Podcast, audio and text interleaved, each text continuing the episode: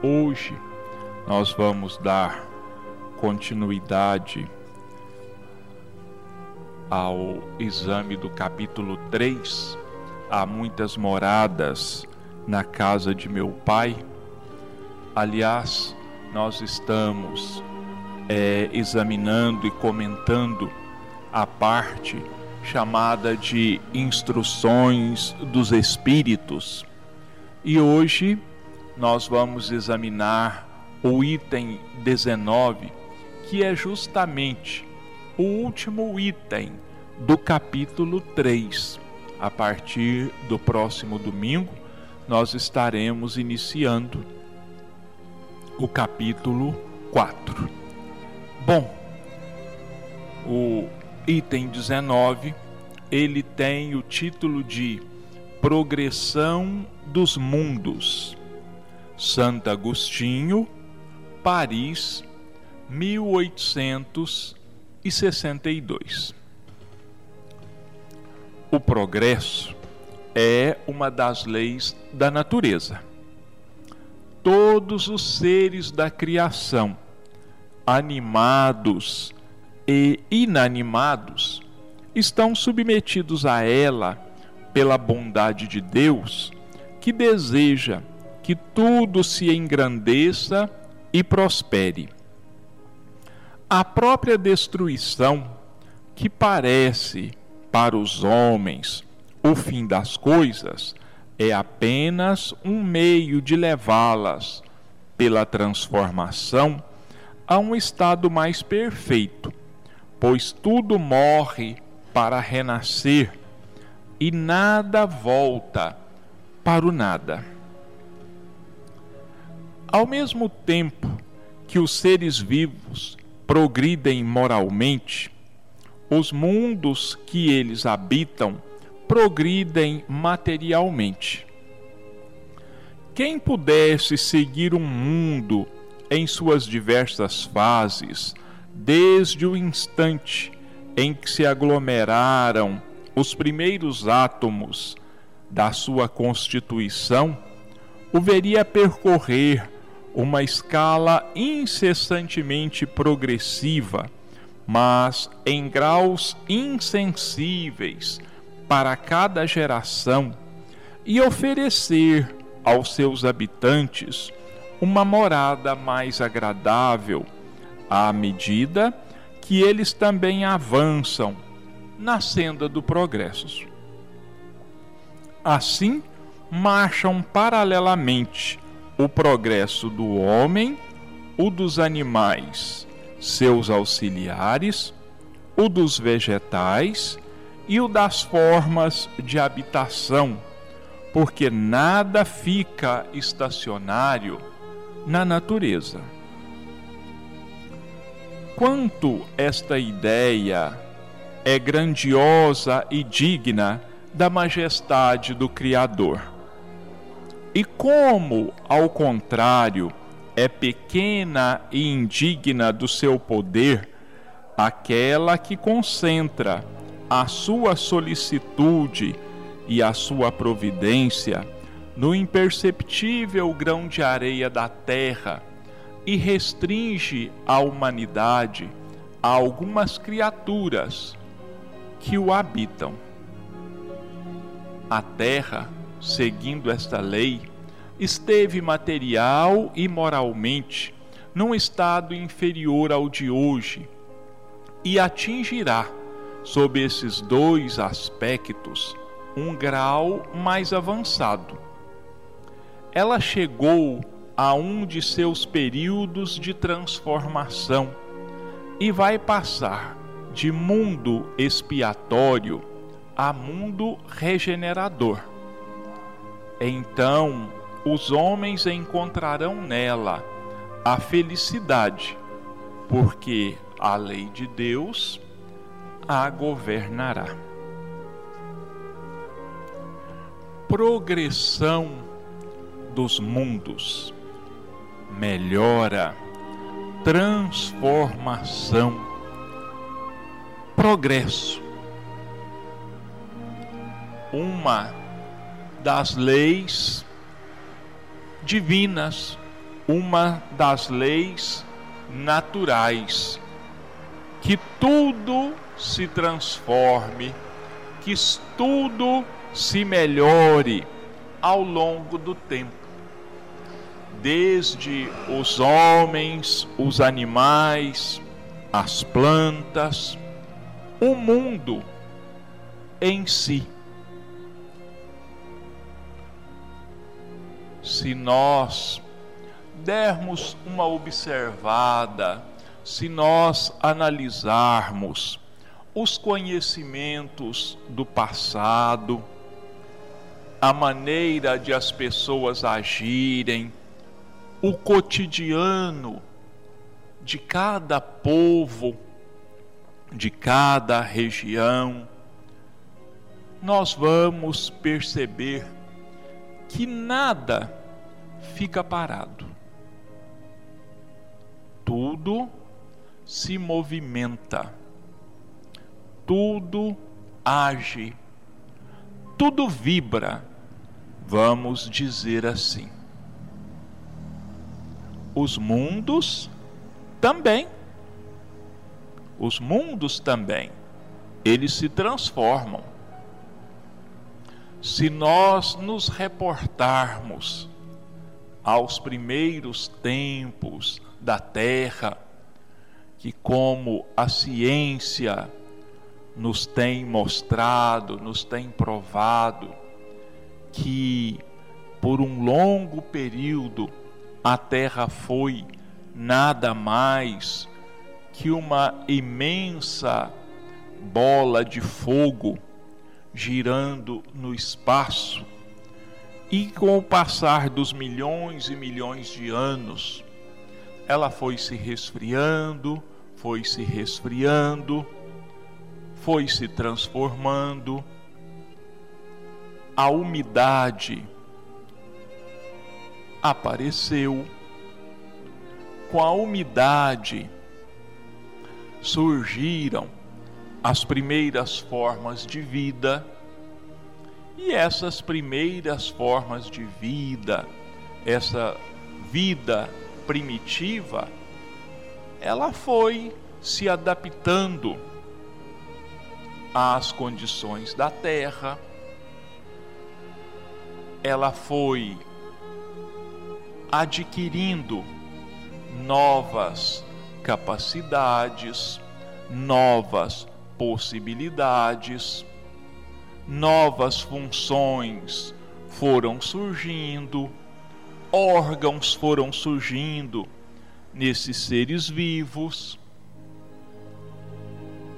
E tudo foi caminhando, tudo foi se transformando, até chegar no que nós somos hoje.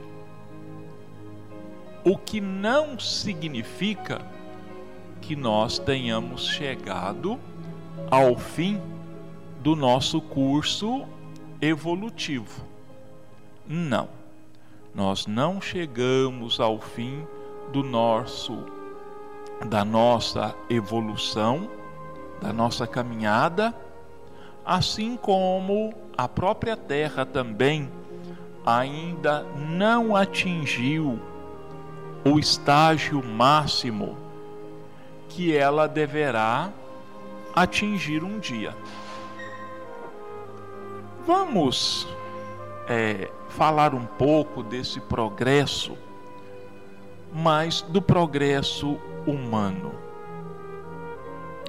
Há 500 anos atrás, para a gente não ir, não se referir a tempos ainda mais antigos, né, mais recuados. Mas como é que os europeus chegaram à América? Em navios impulsionados pelo vento. Hoje, como se dá o deslocamento, a movimentação a grandes distâncias, de um continente ao outro, por exemplo. nós temos grandes transatlânticos, enormes aviões que transportam centenas de passageiros ao mesmo tempo. Temos trens de ferro que cruzam os continentes de um lado para o outro, transportando pessoas, transportando mercadorias. Se nós olharmos para um outro aspecto, para o da saúde, por exemplo, como era, qual era a base dos tratamentos de saúde há 500 anos atrás e até bem pouco tempo. Eram os chás, eram as benzições, as rezas, as sangrias que tiraram a vida de milhares de pessoas, amputações feitas a sangue frio, sem anestesia, e assim por diante. Hoje, para se tirar uma simples unha encravada, nós temos anestesias potentíssimas que reduzem a dor completamente. Então, olha, isso foi conseguido ao longo do tempo. Assim como as transformações, as paisagens físicas do próprio planeta. Se nós observarmos aí uma serra, dessas pequenas serras, nós temos aí inúmeras serras que têm poucas centenas de metros de altura, se é que tem isso, mas que podemos ter certeza de que há milhares de anos elas eram muito mais altas, elas tinham um aspecto muito mais imponente. Mas os ventos, a chuva, os movimentos da própria terra foram desgastando essas serras. E elas foram perdendo altura, foram perdendo o material que as constituía. Também com relação à nossa alimentação, com relação à nossa moradia, com relação ao nosso vestuário, ninguém pode negar que houve progresso e muito grande. E à medida que os habitantes de um mundo vão progredindo espiritualmente, vão se transformando, vão se espiritualizando, se cristianizando, a própria atmosfera psíquica, a atmosfera mental desse mundo vai se transformando. Porque assim como uma montanha, ao longo de milhares de anos, vai reduzindo a sua altura, assim como ao longo de milhares e milhares de anos, um rio vai mudando o seu curso de forma que as gerações que convivem nesse período não percebem, também a espiritualização humana, ela vai acontecendo ao longo dos milênios. Já não temos mais predominando entre nós, como vamos dizer aí há 20 mil anos atrás, a verdadeira lei da selva, onde o mais forte dominava o mais fraco, roubava os seus bens, o seu alimento, as suas terras. Ele vivia da exploração total do próximo. A lei da força era a que falava mais alto. Não existiam leis Hoje é diferente. Temos ainda sérios problemas? Temos. É inegável, nós não podemos contestar isso. Mas nada, absolutamente nada, que se compare ao que era há 20, 10 mil anos, ou mesmo 5 mil anos atrás. Hoje, a lei nos resguarda, a lei nos ampara, nos protege. Hoje, o homem busca, ao invés de usar a força bruta, o diálogo, a compreensão mútua.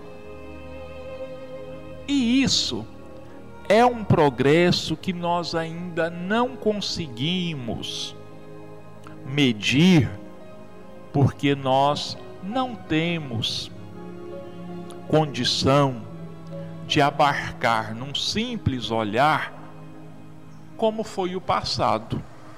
Nós temos isso arquivado na nossa memória espiritual. Mas essa memória espiritual o acesso a ela não se faz à nossa livre vontade, ao nosso livre desejo. Mas existem aí estudos e mais estudos, provas e mais provas, nos mostrando, nos dizendo como era a vida nessas épocas recuadas. Então, nós estamos mudando, a terra está mudando, por sinal, nós já comentamos aqui, nós estamos vivendo os momentos finais de mais uma transformação no ciclo moral e espiritual da terra, onde nós deixaremos de ser um mundo de provas e expiações para nos transformarmos num mundo de regeneração, onde a lei de Deus será a grande preocupação da vivência do homem do futuro. Nos portarmos exatamente de acordo com os ensinamentos do Cristo.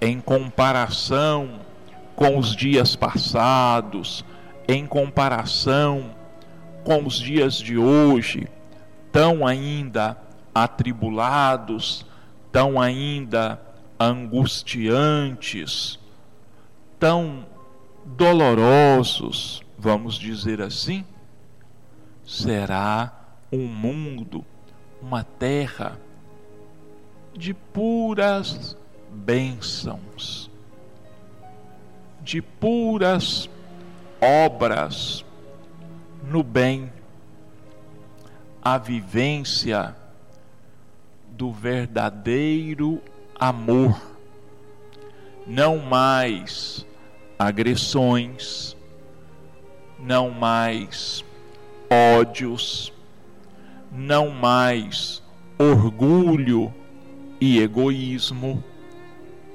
Não quer dizer isso que a terra vai se tornar um paraíso habitada por anjos e santos.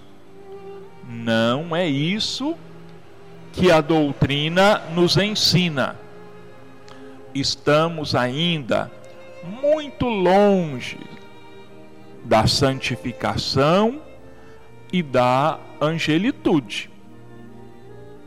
Mas, em comparação com o que eu já disse, com o que a terra já presenciou e já vivenciou ao longo dos seus milênios e milênios de história, a diferença vai ser da água para o vinho. Isso os espíritos amigos nos garantem, e isso a nossa própria razão é capaz de prever, é capaz de admitir isso.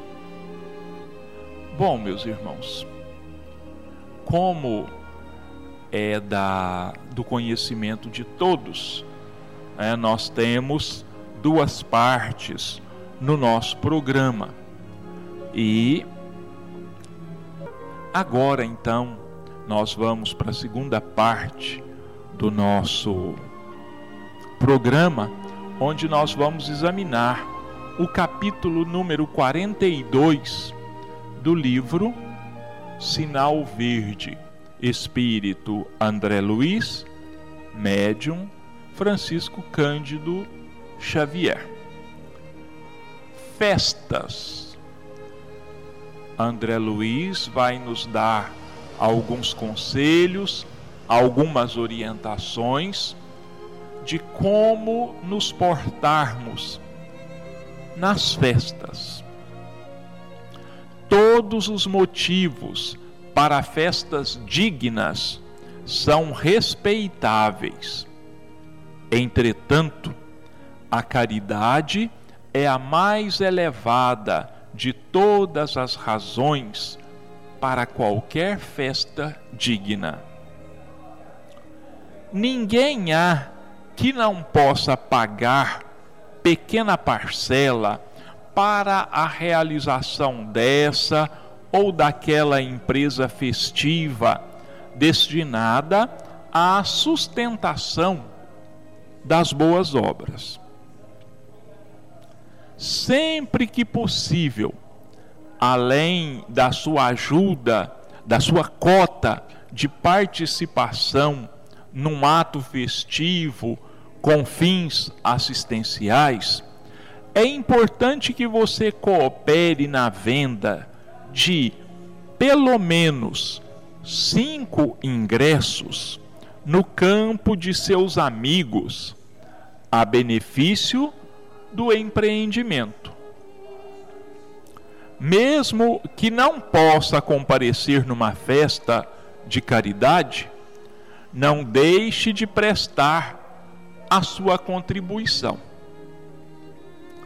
Festejar dignamente em torno da fraternidade humana para ajudar o próximo é uma das mais belas formas de auxílio. Se você não dança, não é aconselhável o seu comparecimento num baile. Nos encontros esportivos, é melhor ficar à distância se você ainda não sabe perder. Se você possui dons artísticos, quanto puder, colabore gratuitamente no trabalho que se efetue em auxílio ao próximo. Nas comemorações de aniversário, nunca pergunte quantos anos tem o aniversariante nem vasculhe a significação das velas postas no bolo tradicional. Conduza o empreendimento festivo sob a sua responsabilidade para o melhor proveito em matéria de educação e solidariedade que sempre se pode extrair do convívio social. Aprendamos a criticar, aprendamos, desculpe, aprendamos a não criticar a alegria dos outros. Muito sensatas, muito importantes e esclarecedoras as colocações do nosso irmão André Luiz. No que diz respeito às festividades, ele diz que as festas em benefício das obras de caridade são aquelas que são consideradas as mais respeitáveis.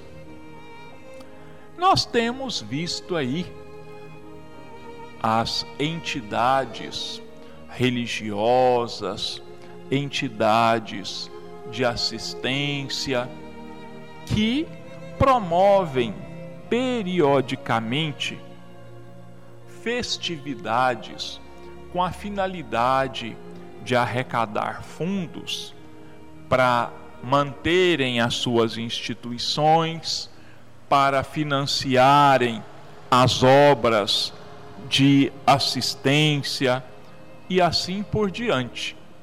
Temos aí as promoções, as, os almoços beneficentes, os chás beneficentes, temos aí realização de montagem de pizzas para vender, as feijoadas e uma série muito diversificada de atividades para fins beneficentes. E André chama a nossa atenção para a necessidade da nossa boa vontade em auxiliar na realização desses eventos. Devemos nos cotizar, devemos contribuir financeiramente para a realização desses eventos e ele diz também que deveríamos participar da divulgação desses eventos, principalmente tomando a nosso cargo, cada um dos participantes, de vender pelo menos cinco convites a amigos, familiares e conhecidos em benefício desse evento. Que devemos, mesmo que nós saibamos que no dia, naquele momento, nós não possamos estar presentes na realização daquele evento, que mesmo assim a nossa contribuição é muito necessária, que a nossa contribuição é extremamente importante, porque da união do grupo em torno de objetivos comuns faz com que a nossa e a participação de todos se dê num clima de simpatia, de alegria,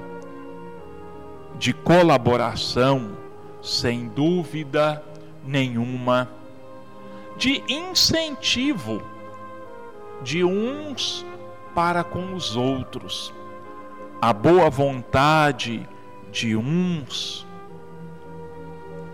desperta a boa vontade nos outros. O incentivo de uns eleva o desejo de participação dos outros. E quanto mais predominarem o clima de alegria, de simpatia, o espírito de caridade entre o grupo, maior sucesso terá esse evento. E ele chama a atenção também daqueles que têm algum dom artístico que possa se oferecer para apresentações gratuitas em benefício da obra de caridade. E a gente tem visto aí muitos é, artistas amadores se apresentando gratuitamente nesses eventos, enriquecendo, embelezando esses eventos. Isso tem uma importância enorme. Primeiro, para a pessoa que se doa espontaneamente, gratuitamente, em benefício do próximo. Isso é inegável, todo mundo sabe disso. E para o prazer e o deleite daqueles que estão ali participando daquele evento, visando colaborar, comprando o convite, participando da realização daquele festejo. Uma coisa muito importante também, que às vezes a gente não leva em consideração, é que o André Luiz nos alerta sobre as competições esportivas, sobre a necessidade de nós sabermos perder. Se nós não temos ainda paciência, se nós não sabemos perder, é melhor que a gente se mantenha distante das competições esportivas. Numa festa de aniversário, é de extrema indelicadeza, para a gente dizer o mínimo, perguntar ao aniversariante: quantos anos você está fazendo hoje? Isso absolutamente não deveria acontecer.